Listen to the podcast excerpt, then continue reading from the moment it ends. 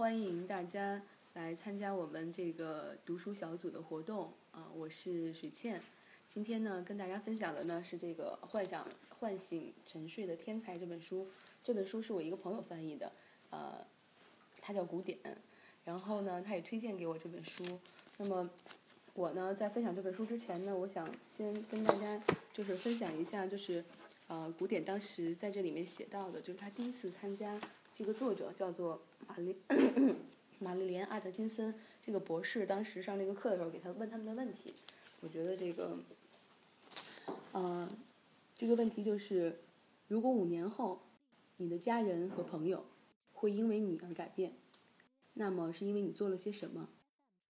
如果十年后你所住的城市会因为你逐渐发生改变，那是因为你做了些什么？如果很多年以后，这个世界会因为你有什么可能？就是这三个问题。当时古典呢就听了这三个问题之后呢，应该是给了他特别深刻的一个，呃，就是就是完全给他带来了一个完全不一样的一个思路和想法。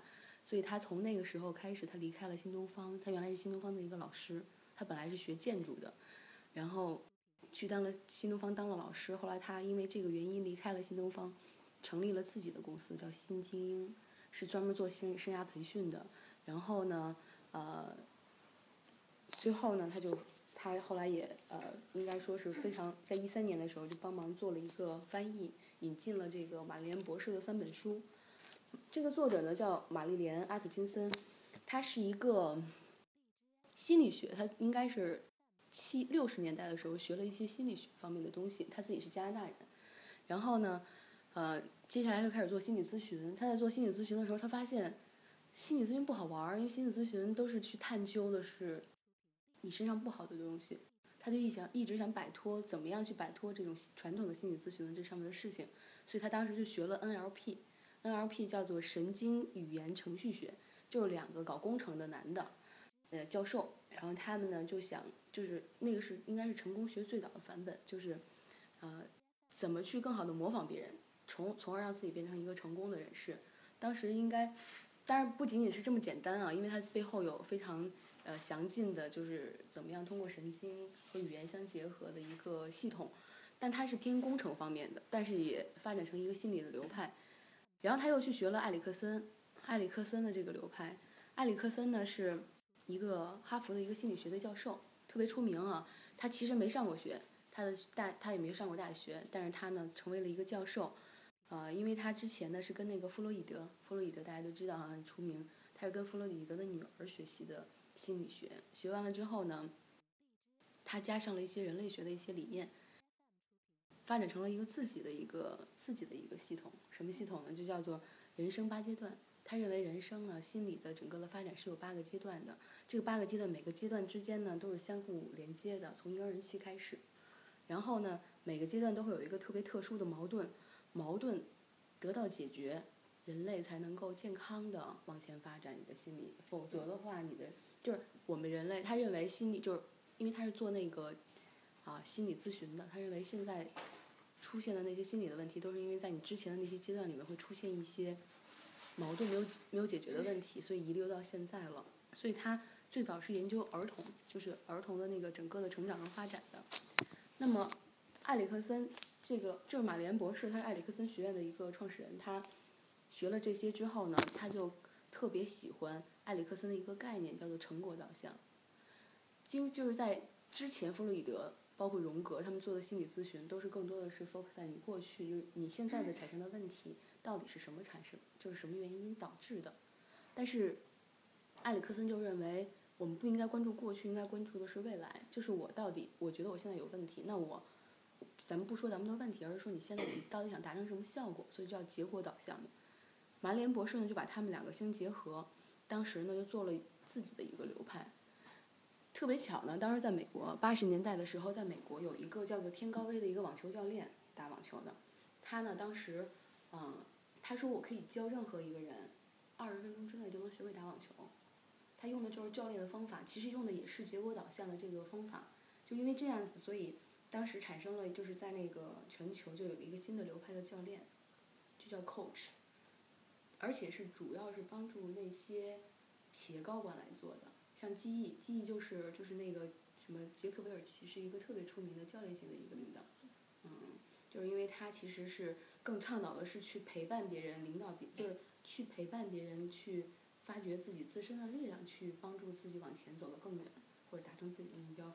所以这是马连博士他的这个整个的这个就是他的一个过程，然后最后他们就把这个呃马连博士就把他自己过去的那些心理上面的一些积累，加上教练的技术，再结合上埃里克森的他的这个心理的这个技术，最后呃形成了一套埃里克森自己的一个教练技术。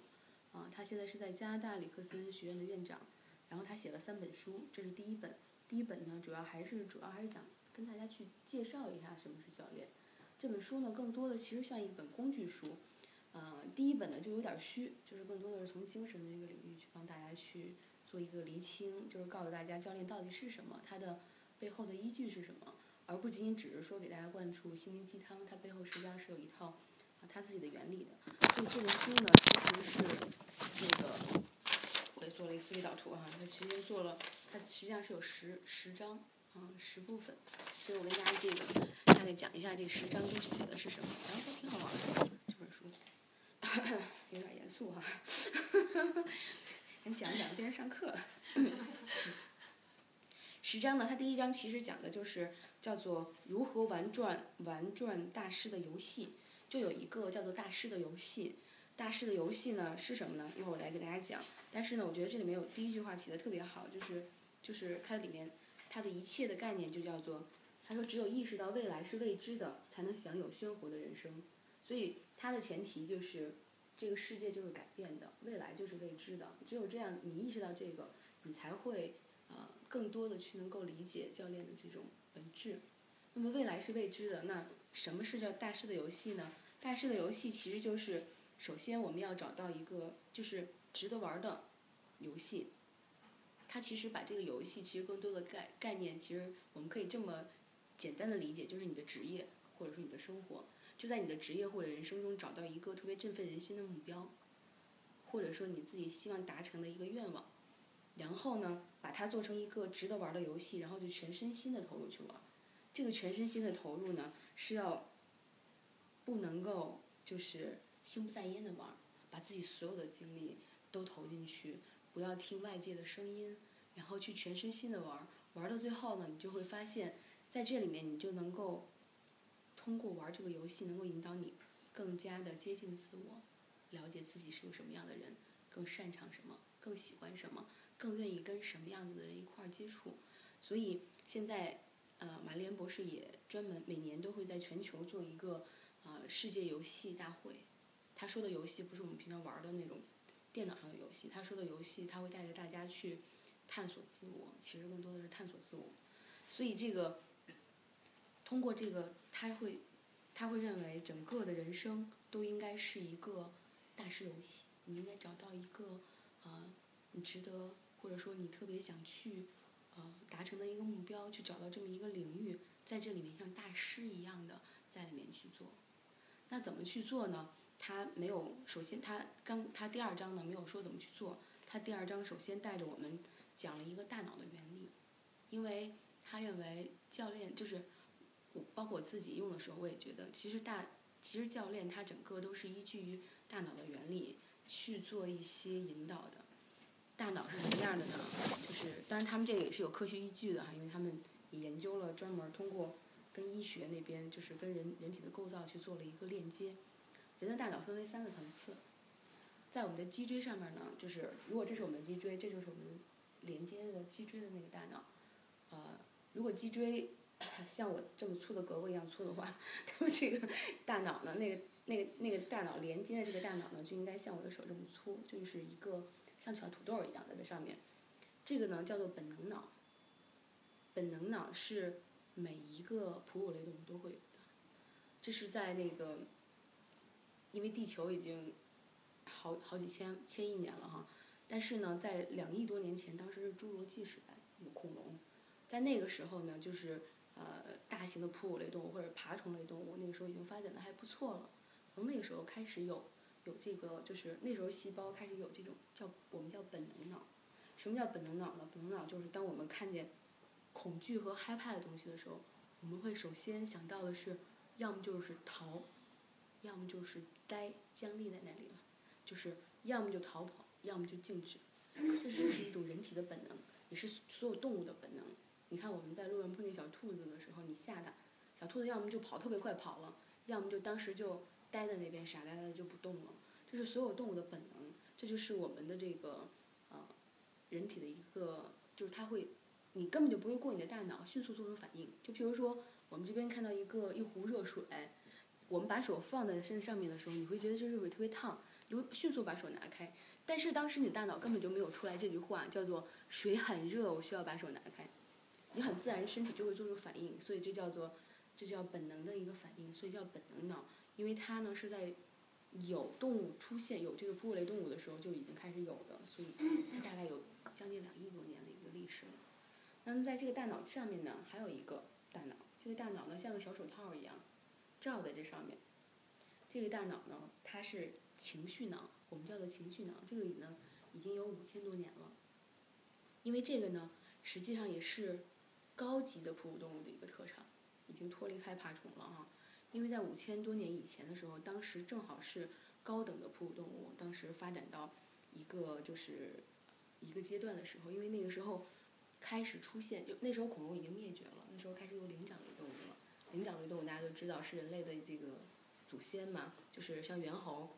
那么这个时候开始出现高等的灵长类动物了，所以这时候情绪脑也伴随着出现了。什么叫情绪脑呢？情绪脑就是说，当我们当我们在处理一些问题的时候，我们会有一些情绪，像爱、像愤怒、像仇恨、像那个害怕，这些都是情绪。我们会带着这个情绪在行动里面，就像我们在那个呃做一些事情，或者在一些特定的场景，我们只要看到那个场景，我们心里面就会发出，就有一种爱的感觉，不由而自主的就发出来。就像我们看到小的孩子、小婴儿、baby 的时候，你就会心里面啊，就充满了那种爱的感觉。因为这是我们从哺乳类动物发展开始的时候，自然而然就是虽然随着动物的进展，一点一点沉积在我们的大脑里面，就是我们细胞里面本身就有个基因，所以这叫情绪脑。你会发现我们特别喜欢小动物，为什么呢？因为只要是高等类哺乳类动物，像什么小猫啊、小狗啊、大象啊，它们都是具有这个情绪脑的，它们百分之九十八的大脑结构都跟我们相同。所以人特别喜欢喜欢这样的动物，就是因为我们和他们都一样，具有相同的本能脑和情绪脑。这个情绪脑呢，它照在这上面，大概有五千多年了。它跟本能脑两个，因为已经互相配合了五千多年，所以之间的关系特别好，就是联动性特别好。情绪脑经常会从我们的记忆里面，或者是从我们祖先留到我们的 DNA，流流在我们基基因里面的那些情绪里面。会去调动一些本能性像一些东西，然后让我们会对一些事情做出是还是非，黑还是白，对还是错这样的判断。它没有一个中间的力量，它就是非黑即白。所以呢，他特别，因为他是一直在调动回忆嘛，所以他不太愿意让我们改变。他希望我们能，他希望就是他所控制的这个大脑能够一直保持在一个熟悉的范围内。就保持原来的那个样子，不要做太多的改变，而且尤其是在紧急状况下，你会发现有一些人突然就会爆发那种情绪，特别愤怒，或者说突然就是特别的激动，那都是我们的情绪脑在带动我们做一些事情。五千多年了，然后在这上面还有一个还有一个大脑，它是在我们的那个大脑的前面有个前额前额叶，这个地方呢叫做视觉脑。什么叫视觉脑？它应该只有两百多年，呃，两百多万年。你知你们知道为什么只有两百多万年吗？因为两百多万年前人类刚刚形成，那时候刚刚人类的祖先刚刚出现，叫能人，嗯，就是说他开始会用工具了，他开始会用石头，或者会用那个石头去，呃，让自己远离危险的，就是他会使用工具了。那么这时候的人类的大脑就开始有了更进一步的进化，就叫做。视觉脑，什么叫视觉脑呢？视觉脑它会把我们过去的，或者说当我们提到一个画面的时候，或者说，哎那个，说我们，比如说，我们，我有一个同事刚刚去印度去旅游了，可能在旅游之前他说我要去印度旅游，当他说起这个话的时候，他脑海里面就会浮现出他在印度旅游的时候那个场景，他去泰姬陵，看到泰姬陵很漂亮，他在恒河边看到恒河河非常的肮脏，或者他在印度的街道上去吃印度的食物，他觉得很好吃，就是他脑子里面会自然的就去构建这些画面，这就叫做视觉脑。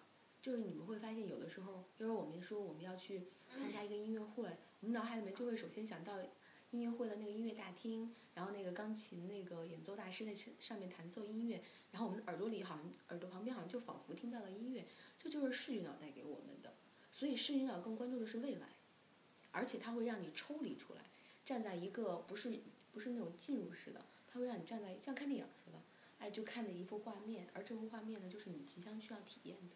所以这是视觉脑，也正是因为有了视觉脑的出现，所以才使得人类从一个初级的一个灵长类、高高级灵长类动物，成长为现在的人类。就因为我们开始有了想象，我们开始做这些事情的时候，我们就开始去想象这些事情能给我们带来什么。那么，因为它只有两百多万年，所以它其实跟本能脑和情绪脑的整个的这个合作呢，不是那么的密切。不密切呢，就使得我们很容易就会被过去的习惯所拉回来。所以，如果我们不能调动我们的视觉脑去帮助我们看到未来有多美的话，我们可能就不会做出改变，因为我们有保有既有的习惯。就像之前说的，我们的大脑皮层里面它的回路是固定的。当我们已经固定好的话，实际上不太容易再去改变了。而视觉脑它就会帮助我们去走出第一步。嗯，那走出第一步之后呢，他接下来就又提到了一个，就是这是第二部分啊。第二部分他讲了大脑原理。讲的还挺有意思的哈，然后第三部分呢，他讲的是整合系统，其实就说的是三脑合一，怎么样去做？因为他提到了一个就是意识和超意识的一个区别。意识是什么？意识就是说我们大脑里面会经常会给我们一些，我们经常会关注一些点，比如说我们做一件事情，或者说我们看待一些事情的时候，我们会关注到一些点。但是意识只会让我们去关注到三四点，因为人的人的能力是有的时候是受限制的。什么叫超意识呢？超意识就是说，我们能够在这之外能够看得更多，就像看一个大的地图一样，我们能看得更多。如果我们只在意识层面的话，我们只能够，比如说我们要去去那个，比如我们要从这里去罗马，我们只能看到一条路，或者说我们经常能看到，只能看到我们熟悉的几条路，或者听到别人讲的几条路。但是如果我们运用我们的超意识的时候，我们就能够看到一个大的地图，这样我们就能看到从这里到。到罗马肯定有很多条路都可以去，对吧？条条大路通罗马。我们是因为我们站在更高的一个位置上，这叫超意识。但是在我们往前走或者我们想改变的时候，我们就会遇到阻碍。他们呢，就是在这个教练里面呢，把阻碍叫做小妖，这个小的妖怪。嗯，他小的妖怪他是怎么来说呢？他说，当我们要做出改变的时候，我们的大脑经常会呃选择。倾听他想倾听的部分，就譬如说，如果现在我要跟在座的各位说，大家现在在脑海里千万不要去想象一头大象，一定不要去想大象，一定不要想这个大象是，一定不要去想一个粉红色的大象，头上还带着一朵小花，长长的鼻子卷着，一定不要去想这个大象，你就会发现你脑海里面就会浮现出这个大象的样子，对吗？因为。在人类的大脑里面，他就不会听到这个“不”字儿。他不听这个“不”字儿呢，他就只听见“不”字儿这个“不”的后面的那些内容。就好像说，我说，我不要再吃了，那我就会只我的大脑其实接受的就是吃。如果有，有有有有有朋友家里面有小小孩子，你跟小孩儿说，或者你跟家里面的那个有亲戚的孩子说，说你不要乱跑，或者说你不要那个。不要把呃，你不要摔倒，或者说你吃饭的时候不要洒在身上，他肯定会洒在身上的，因为他只会听到后面那些字，因为大脑就是这么神奇，你越不让他干什么，他就会听到那个是什么，因为他听不到不字儿。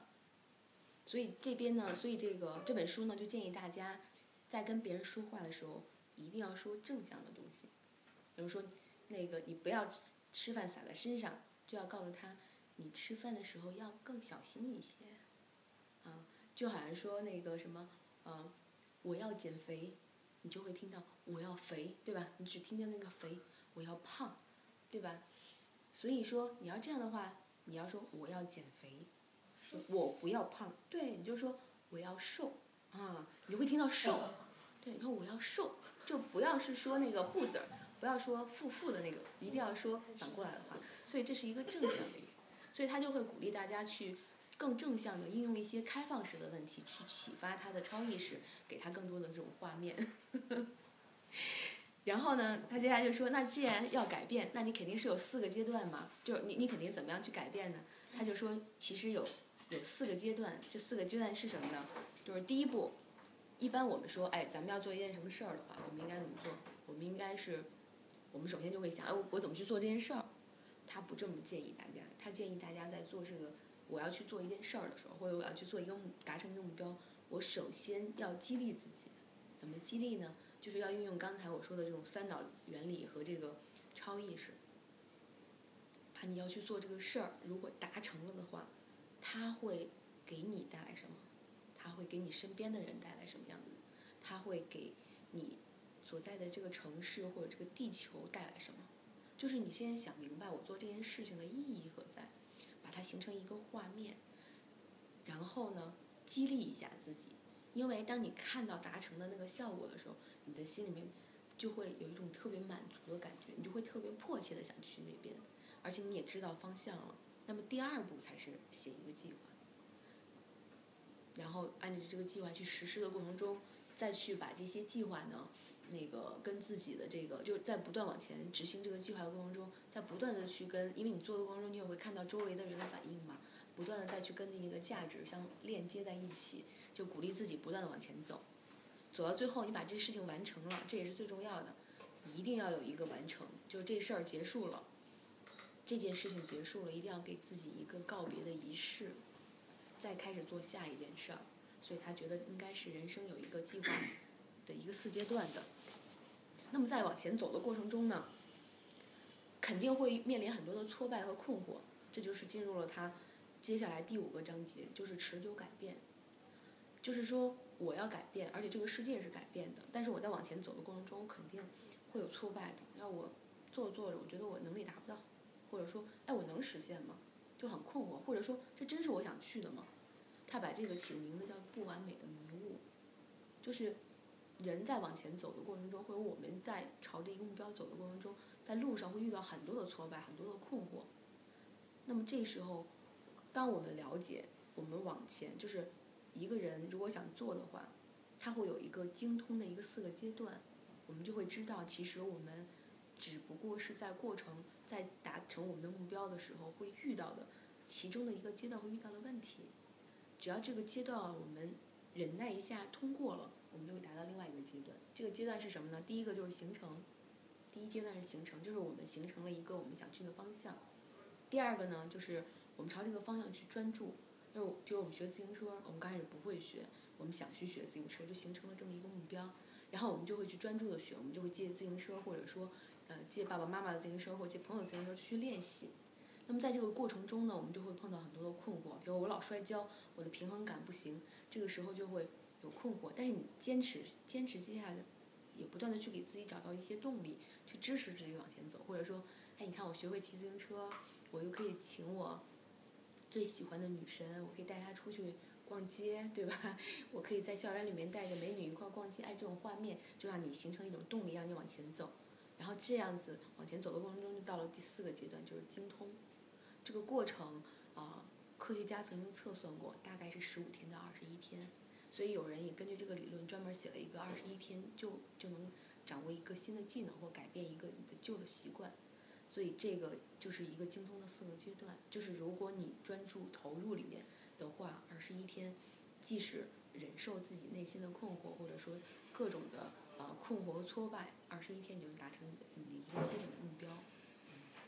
然后接下来他就又说了一个，就是第六章他就讲了，那么在这个过程中你会面临的那些挫折和困惑有哪些？他写他把它分成了四种不同的小妖。这个我就不讲了，但是我觉得有一个挺好的，就是他会专门去讲这个，就是他会让大家去帮忙看清楚什么叫做小妖，什么叫做问题。就譬如说，他分了两种模式，一种叫反馈的模式，一种叫失败的模式。你们听一听就知道了哈。比如说，你想要什么，出了什么差错，你觉得哪个会更激励我们往前走呢？或者说你要如何学习，或者说这是谁的错？这是如何发生的？为什么会发生这种事儿？它如何限制了你？这如何成为一次机会？是吧？你会觉得有一种问法就会让你去想怎么往前走，但有一种说法就会让你停在这里，就不断的去想我到底做错了什么，对吧？嗯，所以这就是呃，他会建议大家平常问自己的时候，比如说在往前走的时候被卡住了，多问一问自己反馈的模式，为了结果而该怎么走，而不是问探究这些。卡住我的这些原因，就尽量多问自己：你想要什么？你要如何学习？这是如何发生的？这如何成为一次机会？这他认为是更适合的。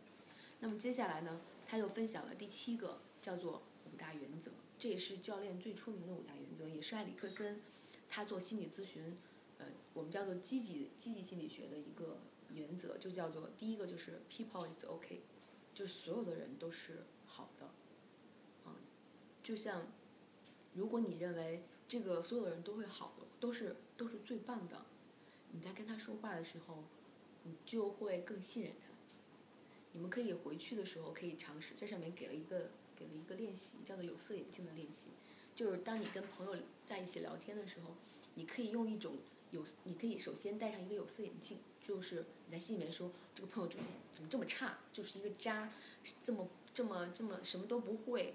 怎么怎么样？然后你跟他聊天的时候，他给你的所有的，他给你讲他的人生，他所有的问题，你都会觉得这都是你的错，你就这么渣。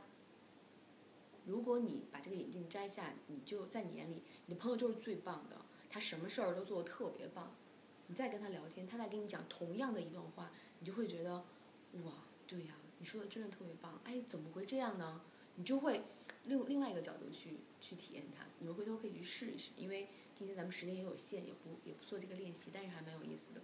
所以他认为 people is OK，这个是非常重要的。就像爱因斯坦也是一样的。爱因斯坦说，作为一个科学家来说，最重要的不是在于他多聪明，而是在于这个科学家到底他怎样去定义未来的这个世界。他如果认为这个未来的世界是美好的，那么他所有的研究都会是按着美好的这个方向去做设计。如果他认为这个未来就是一个丑陋恶劣的一个世界，那么他所做的一切都是为了这个丑陋世和恶劣的世界去设计的，所以 people is OK 是一个最大的原则。接下来第二个就是，每个人都有他自己改变的资源，每个人都有，每个人都有充足的能够帮助他前行和改变的资源。第三个就是每个人都会自己做出最佳的选择，这个也是教练最主要的一个原则，就是绝不告诉。绝不告诉，只是让被教练的这个人自己去找到这个结果，因为他相信每个人都能够自己做出最佳的选择。第四个，他认为每个人的意愿都是有正向的。其实我们会看到，嗯，因为这个大部分的教育都是我们一直以来的教育都认为这个世界非黑即白，偷盗就是错误的，不忠诚就是错误的，但是。每个人背后的他所做的行为，都会有其实对于他自己来说都会有一个正向的一个正向的解释，不仅仅是我们认为的，就是抛开道德之外的。当然，如果说极度的影响了道德，那个可能是有一个问题。但是有些事情我们在我们眼里是错的，但是他对于这个人来说，他自己可能是一个他自己心里还是有一个正向的一个意愿的。就像说，很多人都说我要挣很多的钱。以前我们的教育就说，那金钱就是万恶，你怎么能这样呢？但是这个人他说，我想拿这个钱让我们家人过得更好，或者说我想这个世界变得更美好，那就是一个正向的。所以每个人永远不理不能够知道对方说出来的这个话，他所代表的这个他的他所处的这个环境或者背后的这些因素是什么。那么第五个就是改变不可避免。所以这是。啊，教练的五大原则。那么在这之外呢，也就进入了他第八个，就是叫做意愿和注意力。这个我就不详细讲了，因为他这一章写的有点虚。我觉得就是你要把自己想去做的那个事情和你自己的注意力结合在一起，而不要把它跟你的个人去分开。然后最后呢，呃，然后接下来就是第九，第九呢就是说，他就去探讨身心的幸福，就是其实教练就是让人活得更轻松、更幸福。那么他对这个幸福就有了一个呃一些定义和和概念。他首先说了呢，其实很多人往往都在等待幸福，就很多人都会说，那个啊，等孩子长大了我就幸福了，啊，我要是买了这这双鞋，我我就能去做怎么怎么样的事情。或者说等房贷还清了，哎，我就能够自在了。就是每个人都会去等待，就给自己很多的理由。但其实幸福完全不需要，就是很多的时候都可以当下就可以去做的。那么幸福呢，它又分了四个不同的，不同不同的一个境界吧。第一个，他认为幸福分为四个境界。第一个境界叫做智商，就是我自己，就是能够有能力去做出一些事情。那种成就感，或者说我自己就很聪明，就是这种，就是我能够去创造，我能够有能力去创造生活，这种能带给我的幸福，这是最基本的，因为它实际上是我们自己个人能够做的。第二个呢，就是物质成就能够带来的幸福，就是我作为一个个体存在于这个社会，存在于这个我的生活、我的工作能够带给我的那种幸福感，这叫物质幸福。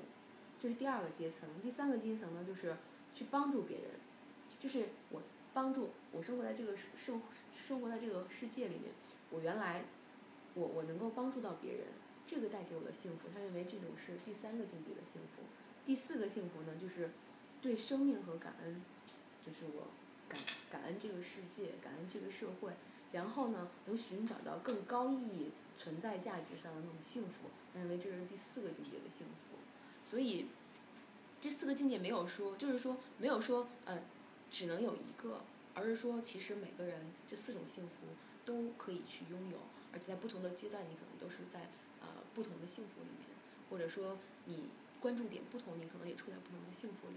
但是它这个其实就是说，我们应该嗯去唤醒自己内在，去了解更多的了解自己，然后呢，在不同的层面去做更多的体验。嗯呃，最后一个呢，它叫英雄之旅，第十章叫英雄之旅。英雄之旅就是说，按照他这个方法呢，它这里面有很多的练习，他会按照他的这个方法去不断的去发掘自己的幸福的潜力。啊，练习我就不说了，这里面有一些小的练习还挺好玩的，咱就像就像给自己的人生打鸡血吧。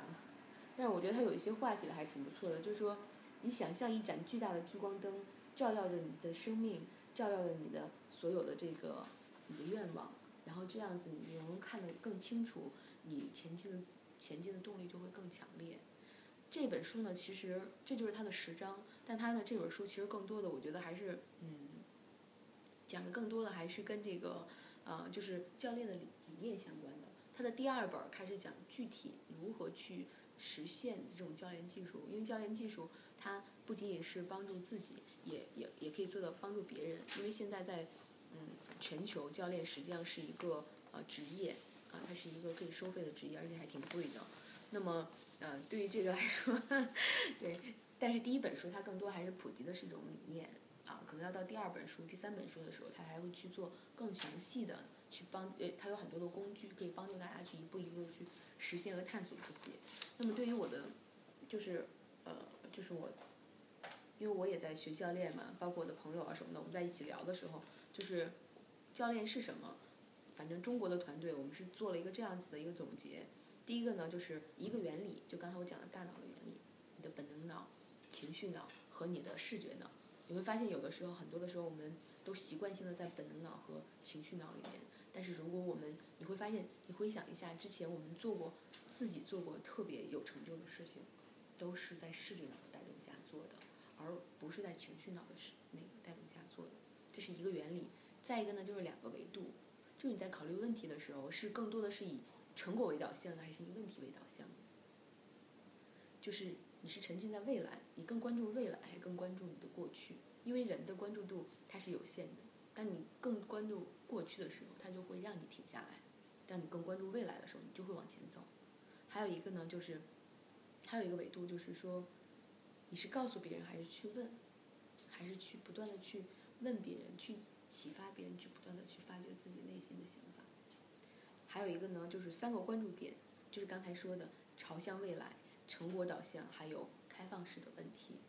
那么，开放式的问题，既然有开放式的问题，那其实就第四个就是四个重要的问题。四个问题就是第一个，你到底想要的是什么？一般都会要一个方向和目标。第二个，这为什么对于你来说这么重要？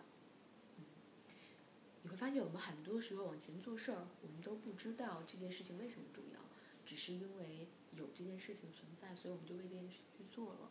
而做的过程中，我们也体会不出来幸福感。那这样子的话，我觉得可能就是你想要什么这个问题，我们没有想出想清楚，或者说这为什么这么重要，没有想清楚。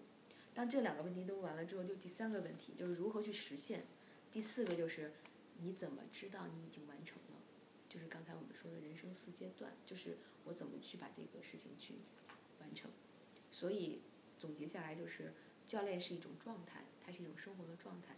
就像这个马连博士，他已经八十多岁了，他依然写书，在全球啊全球飞来飞去的讲课，每次一讲都是一两百人的大课，嗯。就是一种状态，它是一种生活的状态。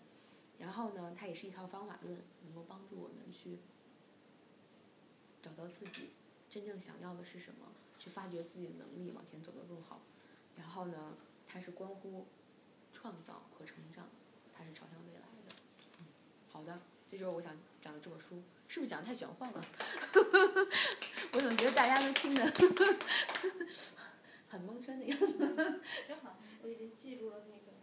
胖和瘦的问题。对呀，对呀。以后就这样说话了。对，你要说。瘦下来。对，我要瘦下来。嗯。我要那个变漂亮。或者说我饱。嗯。你就不要说了。我什么？我饱了。我饱了。就不要说我不要吃了。嗯。要不然说我不吃了，那你就强调咱还吃。对。嗯。说我我我我不能怎么怎么，就改成我要。说一个小胖子，每次都叫人家小胖。而且是有强烈的视觉化的，你说你脑海里面马上就出现那个小胖子，然后他就会被长期的定义成这样。你会发现真的是这样的，因为那个人生的这个不同阶段发展的过程中，有很多现在的现象都是因为以前你不断不断的积累到现在是这样。嗯，好吧，有没有什么要探讨和讨论？有问题吗？没有。就是后边对大家自由讨论。已经不录了就成了。对，他已经不录了，已经关掉了。啊，还没关？哦，是吗？希望关吗？希望关也可以。啊，关了吧。好尴尬，要不然大家都不敢说话。其实吧，没什么，没人认真看。连我都没有看过一遍。这是我的吗？是。等将来的人看。以后未来的老了。你觉得我讲的跟之前听的一样吗？差不多。呃，他他们可能是不是我我听的是他们进入到那个操练阶段，他们就是那时候在。但没有出来跳出来讲。对，没讲理论。背后的原因是什么？对对对，你今天正好把这理论说了一下，就那比如积极心理学。对，他是积极心理学的。他这个教练技术能够。带给我们的启示是我们按照这个教练的这个方法自己给自己做教练，还是说最好请一位教练帮助自己？嗯嗯。那个，嗯，他是希望大家也能够自己去做自我教练的，但是这个就像说的，在往前走的道路上肯定是不可能一下就能够掌握这种技术的，所以。现在有专门的职业教练、专业的教练，或者帮助大家去做引领。就像企业，呃，外企特别的流行这个。外企一般到高层或者说中高层以上的时候，他都会要求他的那个高管都会去，就专门会给他们买专门的教练去帮他们去做 coach。就像之前我有一个朋友，他们他们他给高管做教练的时候，因为那个高管那个他的教练时间是企业给买的，所以那个他我根本就不需要，不需要你。然后当时那个教练在一起说没事儿，那就随便聊一聊吧，随便聊一聊。说你，嗯，不一定是工作，你生活上的问题其实也可以。然后后来这个人就随便说了一个什么问题，那个人好像当时说我，啊，他说我要不要买房？说他可能正准备换房子吧，然后就一块儿聊，结果聊到最后，他发现其实跟，就是这个教练就带着他一块儿去做了一走了一遍教练流程，后来发现这个人说，我其实不是，最后发现不是跟买房子有关的问题，其实是别的问题，就是他其实就帮他去，因为很多的时候有的人会有困惑，有的人会想达成一个目标，不知道该怎样去达成，或者说在这里面过程中心里面会受到一些阻碍，那么这个时候有教练帮助他，其实就是鼓励他，或者说帮他去探究这个问题到底就是他对于他来说意义和价值何在。有的时候会发现，嗯，他内心里面想的是一个，但是他用语言表达出来的时候，实际上是另外一个方向。就顺着这个能够引导找到他真正的意义和价值所在。所以还挺有意思的，就是能够，嗯，其实我觉得教练就是最最主要的还是去帮，其实帮帮帮助大家去更清晰、更清晰的活着，嗯，而且知道自己生活就是活着的意义是什么。嗯那个，我们之前还一块儿讨论过，就是说中国古人一直说四十不惑嘛。因为我其实，因为我刚过，因为我那个正好是刚过四十多四十岁嘛，我其实一直去年的时候，我其实一直都挺郁闷的，因为我一直觉得我还挺困惑的，就是困惑就是我到底存在的意义和价值是什么。去年不到四十这个行啊，就是去年没有没有，去年就四十，去年四十岁的时候我就一直在困惑，后来，后来我就请教了好多好多的人，包括我的这些教练朋友啊，包括我的师师兄啊，他们都说四十岁的时候都是这样的，四十岁到五十岁是吧？好像是都会，因为也就我们俩 有这种经历了，四十岁到五十岁之间的时候，把我那个话的那个话 暴露掉。他们说在这个过程中一段一直都会有这种感觉的。那么，那个后来我们才明，后来我们想明白了，其实不是说四十不惑，而是说在四十岁之前，就是人在二十多岁到三十岁之间的时候，三十多岁的时候，都会一直不断的往前跑，我足就是往前跑，到底为什么不知道？哎，反正就是反正有有工作嘛，有工作有生活有家庭，各种各样的事情不断推着你往前跑。那个时候，因为我们为了嗯、在这个社会上能够立足，三十而立嘛。就是三十，不是说三十三十岁就立足了，而是说三十岁你就开始有了这种我要安身立命的这个责任心了。三十岁之前无所谓，哎哎，反正有有爹妈有那个，就是我也没有那么大的压力。但是三十岁的时候，你突然就会感觉到压力，你就开始有责任感了，你开始往前跑，往前跑，不断往前跑。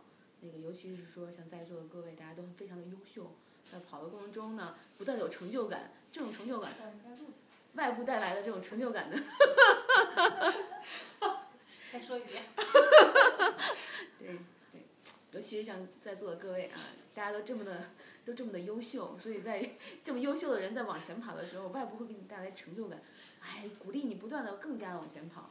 但是跑着跑着，到四十岁的时候，你就会想，这一切都是我想要的吗？就现在这一切都是我想要的吗？那么这时候就开始惑了。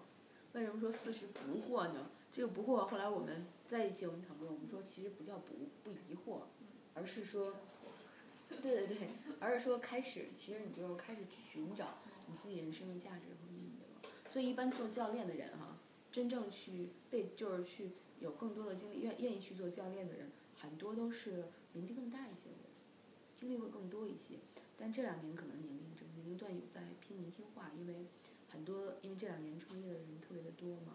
那么在创创业的过程中，很多本来应该是他在四十岁，或者说因为以前的这个轨迹是比较慢的，可能我们到四十多岁、五十岁的时候，可能很多人才会功成名就。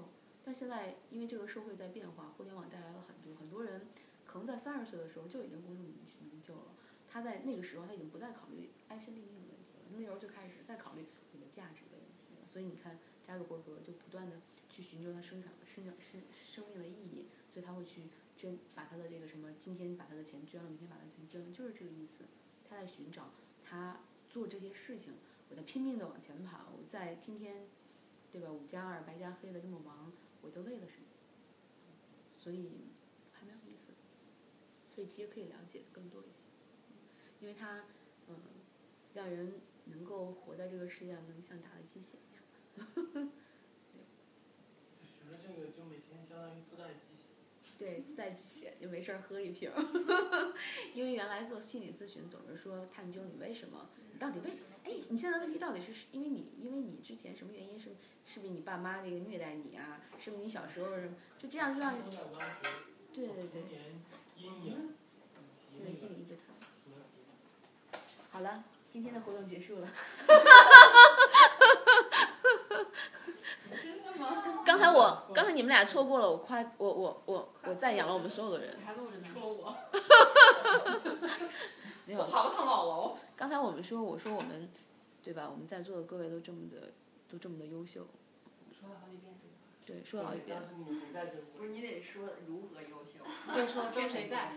对啊，没有，我刚才跟他们讲，就是说像那个年轻人不断的往前的跑嘛，在跑的过程中也一直，也也不知道自己为什么往前跑，但是呢，因为可能在座的各位都太优秀了，所以就比别人都要跑得更快一些，往前走得更更快一些。嗯，对对对，因为我们年轻嘛，对呀、就是因为年 轻嘛，所以像我们到了我到了我这个年纪，我就到会我们这个年轻的对就会停下来，对，但到了我这个年纪，我就停下来想想。我为什么一直往前跑，对吧？我比别人跑得这么快，所以我就有我就有时间可以停下来想一想。对，像别人还在后面被落在后面，这段就别录了，太自恋了。就就比如说要是做 NLP 教练或者这个教练，ARP 现在还特别流行呢，对，他对年龄有要求吗？没有最好是到四十不惑之后，你可能教练的水平如果太年轻也没有啊。像那个那个马连博士，他就是三十多岁的时候就就已经开始做了。对可是至少要三十岁。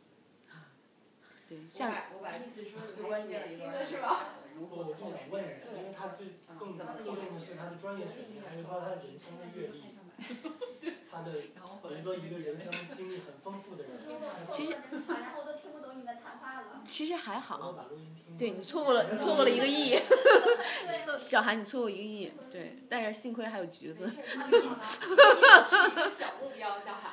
对，一个亿只是一个小目标，嗯。那个我今天但是我觉得是这样，我觉得对年龄其实还好，啊，因为我因为我看了我们的同学里面也有特别年轻的，就是嗯，他在于的是就是有的时候可能他会觉得太年轻吧，比如说嗯那个比如说单身嗯，或者说没有孩子，有的时候他不是特别容易，他说的都是对，理解。完全就不是我。不是我的意思就是说这样对他有些东西不是特别能理解，可能已婚。对，或者说已育，对吧？对他有有他有的时候能跟别人在一起的时候，他他有那种他能够去体会到，能体谅那种同同理心。因为做教练的时候，很多的时候他是要放掉自己的，他要忘掉自己所有受过的教育，自己之之前经历过的文化，他要 totally 的站在呃完全站在对方的角度去考虑，就跟他站在一条，这样你才能问出强有力的问题，去帮助他去理清他想要的是什么。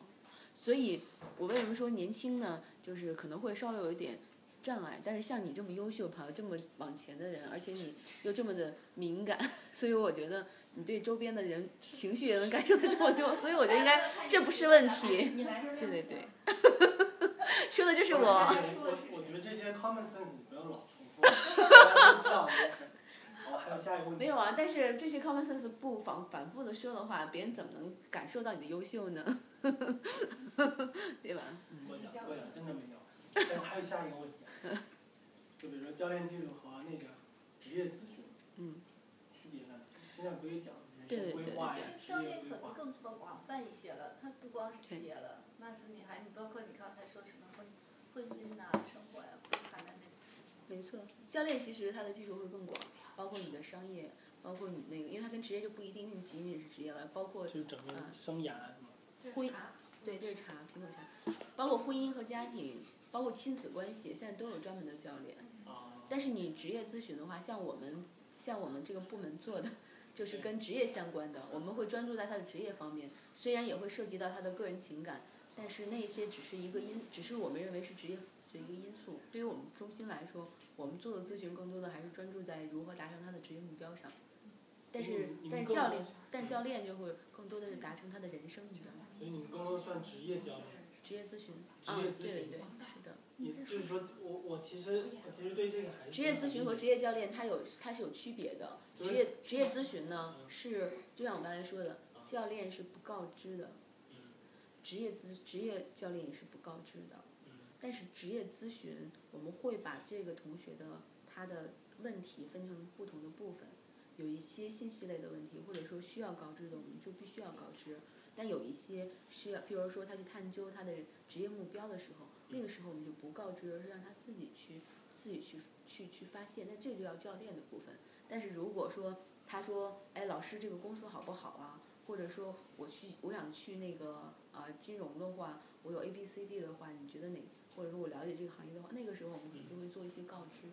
嗯，嗯，所以这是一个区别。所以其实你们更多的是职业咨询加上教练的一个结合用到教练的技巧。嗯对对对，但是会有用到教练的技巧，因为这个，因为就像说的，他这有三本书，然后还有就是专门有提问的提问的威力，就是专门会有人告诉你什么样子的问题是强有力的问题，就是有些问题真的问出来的时候，会让人都热泪盈眶。我觉得特特别需要，就我们其他没有在这个部门里经受过这些熏陶训练，甚至我不是不觉得，我我我是认真的，不是开玩哎笑。，或者是你你们是可不可以对我们对，是吧？给我们同事间也开放了做一个今天说的职业，开放职业咨询是吧？我们我们其实让我们在知道我们的优点在哪儿，然后你关了吗摄像头？然后我，然后我觉得好多好多都会跳槽了。我觉得我们是为了更好的这段录我其实特别怕，特别怕讲完之后呢，好多人都跳槽了，因为我觉得这里面的这个，就像这里面的这个，都去发现自己的天才优势。对啊，都去发现自己的天才优势了。。水姐，你看啊，这个组织这么有生命力，可能大家更爱留在这儿提高。对，所以就是说，真正要的是想要的是什么？所以就是我最早刚开始问大家的问题，就是说，嗯如果五年后你的家人和朋友会因为你而改变，那么是因为你做了些什么？如果十年后你所住的城市会因为你而改变，那是因为你做了什么？如果很多年以后这个世界会因为你而有什么可能？如果想清楚这个，其实你就知道你想要的是什么。你你知道答案吗？嗯。我还在探求啊，探求这个意义。其实我我我也希望这个我能够在八十岁的时候，我也希望能像八十岁的时候还像这个作者马莲一样，能够有自己追求的一件事情。马莲博士他一直到现在，他都就是刚才我不是说了有个二十一天改变自己的那个习惯吗？他一直到现在，他都会每个月给自己练习一个自己的习惯，改变自己习惯。譬如说，他会他说他譬如说他觉得自己不够亲和，那他就会用接下来的二十一天去不断的去练习这方面的特质，然后一直让它变成自己自然而然的一个习惯。其实咱们大家有时候跟自己的闺蜜去聊天啊，干嘛，你们都在有啊潜对意识都在其实影响着对对对，其实跟别人，其实跟闺蜜聊天就会用到教练的技术。就是刚才我说的那四个四个问题，就是说，当遇到所有的问题的时候，都首先要厘清到底你想要的是什么。第二个，这为什么对于你来说这么重要？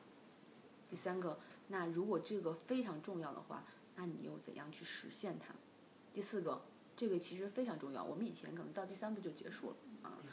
第四个非常重要，就是你怎么知道已经完成了？因为你会发现每个人对每件事的结果是不一样的。有的人可能觉得我只要完成了第一步就算完成了，有的人会觉得我一定要做到二或者三，甚至有的人会跑到另外一边去，说我觉得那样子我就完成了。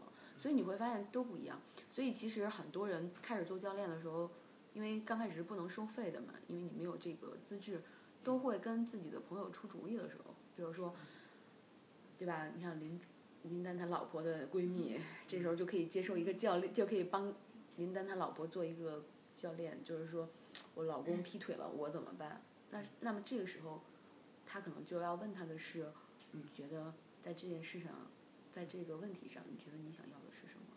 你觉得什么样的结果是你想要的？那么这个时候已经，而不是追究啊林林丹他就是作为一个男人，他就是个原始动物，他就有这种生理的欲望，他就是一个，那就没有意义了，因为这样越说他越越难过。但是你把这个事儿往往未来去说，那这个事情已经发生了，不可改变。那么我们能做的改变是什么？那你想要的是什么？介介绍曾小贤给他们。或者说，对啊，就像我们他们经常说什么怎么追女朋友啊，或者你会发现你帮朋友做的时候，以前我们总是给闺蜜出主意，都是告诉她，现在你就问她问题，你会发现会有不一样的效果。给给他们答案不如直接问一些问题。对，是这样的，真的是这样的。通过问题自己想到的答案会更适合。对啊，有一次我有一个朋友，那个朋友是教这个，我那个朋友是教安全的，就是教这种地质啊、安全啊什么的，就是那种安全管理，就生产类公司的安全管理。他说他有一次上课的时候，他当时就啊上课之前，他问了他们同学学生一个问题，他说，因为他们那一次讲的是机器人吧，人工智能，他还说他说，如果人工智能是有自己的感情和情绪的话。你们觉得就是在这个啊，就是在他们跟人类接触的过程中，他们会有什么样子的感情，或者说他们会有什么样子的情绪在跟人互动的时候？然后呢，他说他问完这个问题之后，他有一个学生就哭了。那个学生说，他长这么大，他从来没有考虑过。爸爸妈妈的感受，他自己一直都往前拼命的走，他爸爸妈妈一直养育他、照顾他、给他学费，啊，给他生活费，让他让他可以自由自在、无忧无虑的生活，但他从来没有考虑过他对他爸爸妈妈，对他从来没有考虑过他们的感受，他的所作所为对他们的感受。当时我们那个朋友只是说，就是我们人类的所作所为。这些人工智能他们会有什么感受，或他们会有什么情绪，他就一下把把它打开了，然后就哭的不行，他觉得他特别对不起他爸妈。虽然我不知道，所以你会发现你身边的人的情绪是完全跟我们想的是不一样的，有的时候会完全不一样。所以这四个问题很重要，你记下来之后呢，回头就会开启一个你对身边人的新的认识，挺好玩的。好的。四个四个非常发人深省的问题。嗯，四个问题。意犹未尽。下次单独约吧。约一次。约一次，约一次一对一的职业咨询。不过我想约一下我约你前头。我我想约教练不要咨询顾问。嗯嗯，你不是要职业目标的，你是人生目标。你你到时候职业一点咨询完，他真离开这儿怎么办呢？我我觉得刚才对刚才也提这个问题，我觉得这个问题接着会有两个问题过来。你有一个朋友，如果是做了教练的一次活动，他就离开了他原来的公司，你认为这是一件好事还是坏事？这是第一个问题。第二个问题，如果呃这些同事一直在这里，他们并没有得到教练技术的滋养，你觉得是好事还是坏事？就是他不明白自己他的人生最重要的目标是什么？这个对他们有为什么那么重要？他们怎么样能够达到它，以及怎么来定义它是完成的？他们从来没有听说过这些世界上最好的帮助他们发展的东西，对这些人是好事还是坏事？嗯，我首先说第一个问题吧。我觉得我有同事因为呃听了教练之后就离开了学校，这是好事还是坏事？我觉得这是这个要取决于，因为我们评价就像我说的，这个世界没有非黑即白的这个事情。那么其实一切都取决于这个同事他自己的感受。如果他认为离开光华会让他自己能够获得一个更好的发展，或者说能够让他去追寻自己人生的梦想的话，我觉得这就是一个好事情，因为他在寻找自己的幸福。嗯，那么对于光华来说，他可能会觉得失去了这么一个重要的一个呃这么能干的、这么优秀的一个人才，对于光华来说是一个损失。那么光华可能会觉得不开心。但是其实也是给了光华一个机会，让他找到一个更适合自己的人，就是他会呃像呃光华像在座的各位一样，都是以把光华做得更优秀作为自己未来的一个目标和方向。我觉得这就是一个好事，因为给了光华，光华自己给自己也获得了一个机会。嗯。应该光华不至于这么不开明。第二，我觉得第二，而第二件事儿呢，我觉得就是嗯，教练其实只是一种思维的方法。在光在那个在世界上，其实有很多的思维方法。我们未知的世界其实有很多。我们如果不知道这个的话，其实我们有可能，我们不知道 A，我们有可能会有机会获得 B。就是当我们往前踏一踏一步的时候，我们的世界就会更大。啊，当我们一直留在这个圈子里面的话，你说他是幸福还是不幸福？还是觉得就要看看这个同学。就像我们自己在那个，当我们还是一个呃恐龙之后的那个高等的高等的灵长类动物的时候，和现在的人比，你就难道就一定说那时候不幸福吗？他不知道这个世界还可以这样，我们还可以点一点外卖就能上家，不用出门，不用非得爬淋着大雨爬出去到树上去摘果子。你说他就一定不幸福吗？也不定。所以我觉得这要看他自己的感感受，嗯，对吧？嗯道理，所以我们咨询完不一定不幸福们是为了更幸福。没有啊这个是要为了更幸福才做教练的。就是啊。所以，而且是为了也不一定会会离开这里。没有啊，在光华生活 直接导向了结开着开着开着录像机的吗？我把关了。哎，先别关，先别关。在光华生活就是这么的幸福，我觉得人生从此就丰富和多彩了。好，关了。这段一定要放给蔡老师看。这跟他们他们没关系，是我们自己的。没有，我我知道，我就是说一定要放在咱们的那个老楼确的那个。待会儿待会儿去他们我说蔡老师 给你给你一段录像。张老师说要给你看段录像。你会发现没准在这没信心不这样，那那都想怎么办放 录像。谁也不能为什么想的都是完了就会离开了我觉得在这儿能学到好多东西，而且很有启发。你觉得？其实就是这个分享完之后的讨论，其实启发特别大，就是互相之间的。我我前面是不是讲的有点太学术了？我觉得好多人，大家，我觉得你们听的时候都茫然的看着我。他们已经把是自己精非常好，彩的都非常好。其实这了。个本来就是两 部分。来的时候最精彩的前面是是你的演讲，其实是一个演讲，小型的那种 TED，后边就是一个我觉得我充分的像在上交流。课一样。如果没有前面，后面讲不出来。如果没有后边，前面就干巴巴的。不是后面有三本书吗？啊 一共三本吗？没有，我觉得我讲我讲着讲着就开始像上课一样，因为学生说我上课的时候跟平常说话的时候不一样，觉得挺好。是吗？你小海，你觉得我跟平常说话不一样吗？差不多。你其实很会讲故事，你一开始说话就很吸引人，就想就认真听。啊，我最近正在学习让声音更有魅力。你不用学那个。每天早上六点六点四十五，每天晚上八点，那个老师带着你那个练习声音，在哪儿？在一个微信群里。真行。嗯，前两天我还跟小袁说呢，我前两天还报了一个如何学学习色彩色彩搭配的那个班儿，我还没上完呢，那边儿我都落了好多课呢。我们家姑娘天天，我们家姑娘可高兴，我们家姑娘天天问我，妈妈，你作业是不是还没有做？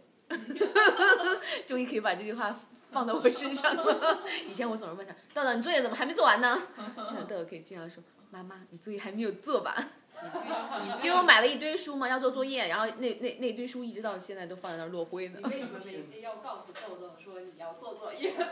没有啊，因为我买了很多书嘛。谢磊说你为什么买这么多书？我说因为老师要做作业，必须要从里面去选素材。然后豆豆就天天看我那堆书放在那儿落灰。豆豆说：“妈妈，你的作业还没有做嘛？”我就说为啥你和你老公那个对话让豆豆听见了呢？就不应该让他听见。豆豆无时不在，我要我要早知道我后来会被他这样哪个 challenge，部分？我就不再说了。